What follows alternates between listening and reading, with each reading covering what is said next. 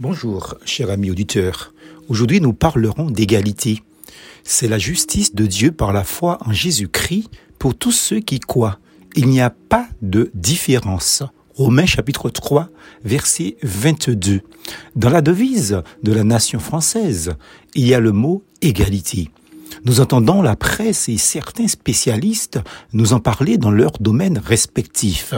Les politiques, dans leurs allocutions, parlent d'égalité de chance, les juristes d'égalité de droit et les sociologues d'égalité de conditions sociales. Nous vivons pourtant dans un monde cruel où la réussite semble profiter qu'aux riches. Quant au droit, il est manifeste que plus l'on est aisé, plus le droit est du côté de ceux qui sont déjà privilégiés financièrement et que la facilité sociale se colle toujours en faveur ben, des riches. Pas de doute, les inégalités sont évidentes de manière criante autour de nous, et ceci dans quel que soit le pays. Qui n'a pas été confronté un jour à l'une ou l'autre des inégalités constatées autour de nous? Même les dits privilégiés de la haute société vivent parfois, pas toujours, à leur tour certaines inégalités de traitement quand ils sont par exemple soupçonnés de pratiques illicites, d'abus de pouvoir, de biens sociaux. La presse ne va pas de mes mortes en s'acharnant sur ces personnes sans même que les preuves de leur culpabilité ne soient prouvées. Alors imaginez ce que subit les classes au-dessous, celles dites défavorisées. Le problème n'est pas la société, mais le cœur de l'homme. À cause du péché dans le monde, l'homme est devenu cruel.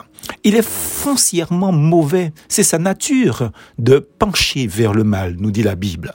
Le cœur est tortueux par-dessus tout et il est méchant. Qui peut le connaître? Jérémie chapitre 17 au verset 9. Et le Christ renchérit cette affirmation. En effet, dit-il, c'est du cœur que viennent les mauvaises pensées, les meurtres, les adultères, l'immoralité sexuelle, les vols, les faux témoignages, les calomnies. Matthieu chapitre 15, verset 19. Comment peut-on avoir de l'égalité dans la société alors que ceux qui la composent, c'est-à-dire les hommes, sont aussi tournés vers le mal? Même au sein d'une même fratrie, l'inégalité est manifeste à un autre niveau. Tant de différences se font pour les caractères et les goûts, pour la santé et les aptitudes physiques, manuelles ou intellectuelles. Nous pouvons favoriser une certaine égalité, mais l'égalité complète tant revendiquée aujourd'hui restera un mirage, une utopie en fait. Quelqu'un a dit il est plus facile de proclamer l'égalité que de la réaliser. Heureusement, devant Dieu, il est une précieuse égalité peu reconnue, hélas. Premièrement, nous sommes tous des créatures rendues vivantes par le souffle divin. Et puis, une autre bien tragique Hélas, nous sommes mortels, car tout pécheur devant lui est incapable de ne plus l'être.